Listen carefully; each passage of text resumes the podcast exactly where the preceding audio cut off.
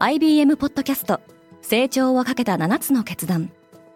成長をかけた7つの決断とは今後3年間に世界を形作ると予想される7つのビジネストレンドについて IBM が何千ものクライアントとの対話に基づき提言をしたものです。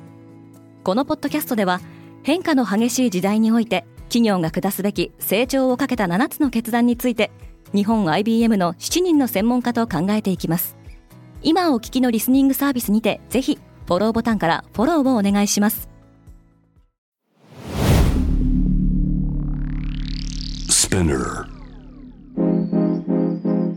おはようございます。荻野かなです。12月25日月曜日。世界で今起きていること。失業や出生率の低迷に頭を抱える中国一部ではそれらの問題の原因がゲームにあるとする風潮も起きているようです。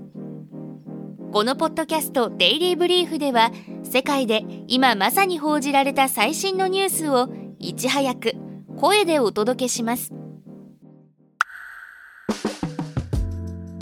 未成年はガチャ禁止。中国のメディア規制当局の国家新聞出版社はオンラインゲームの包括的な規制案を公表しましたオンラインゲームでは一般的な毎日続けてのログインや初めての課金に対する報酬、リワードを禁止するほか、未成年はガチャを購入したり、ゲーム内で使えるアイテムが売買されるオークションを利用できなくなります。中国では若年層を中心にゲーム依存が大きな社会問題となっており、政府はこうした状況を打破したい考えです。ただ、この発表の直後に国内のテック大手やゲーム会社の株価は急落。テンセントは一時14.2%下げたほか、ネットイースは24%以上も下落しました。中国では2021年にも18歳未満の未成年者のゲーム利用時間を大幅に制限する内容の規制案が打ち出されています。弱体化したマンチェスターユナイテッドは浮かび上がれるのかマンチェスターユナイテッドは24日、イギリスの実業家ジム・ラトクリフと彼の率いるイネオスグループに対して株式の25%を譲渡することで合意に至ったことを発表しました。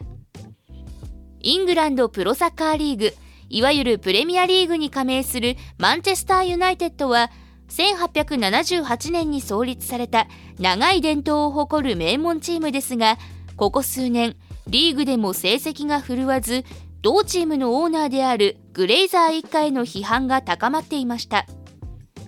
グレイザー一家は去年11月、チームを売却する意向を明らかにしており、カタール・イスラム銀行の会長で投資家でもあるシェイク・ジャシム・ビン・ハマド・アルタニとジムラト・クリフが交渉を続けてきました。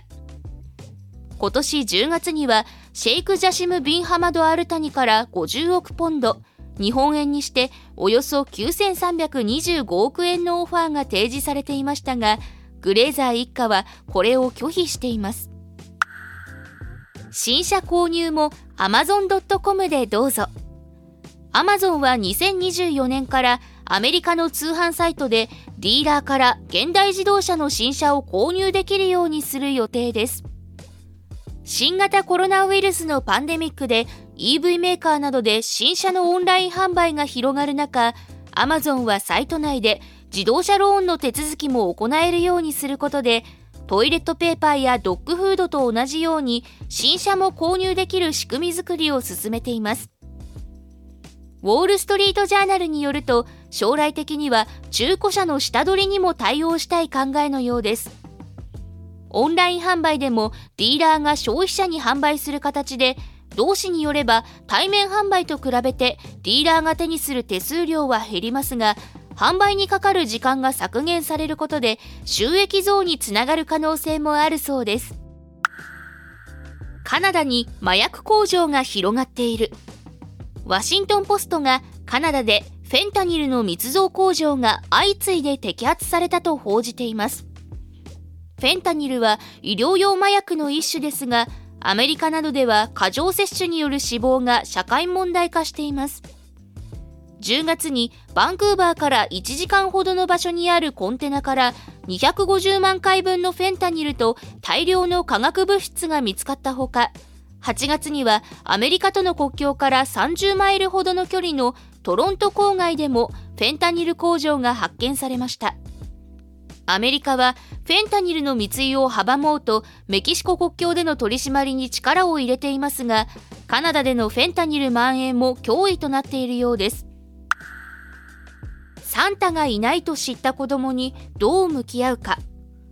アメリカの心理学者キャンディス・ミルズ博士が子供がいつサンタを信じなくなるかについて研究結果を発表しました。レポートによると多くの場合8歳前後でサンタが現実にはいないのではないかと思い始めるとされています。ミルズ博士はサンタがいないと知った悲しみを長引かせないようにするためいくつかの tips を紹介しています。まずサンタがいないと気づき始めた子供からの質問の内容にしっかり耳を傾けること。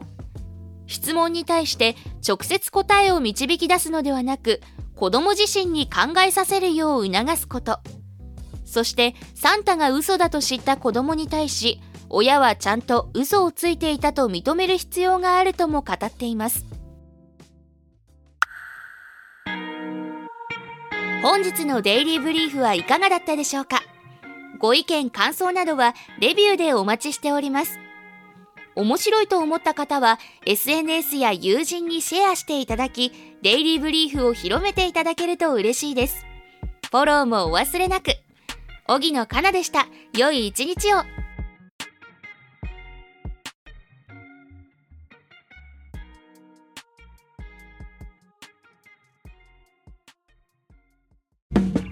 リスナーの皆様より多くのリクエストをいただいている話題のニュースを深掘りしたエピソードを週末の有料版で配信中です。今なら1ヶ月無料トライアルを実施中。詳細は概要欄に記載しています。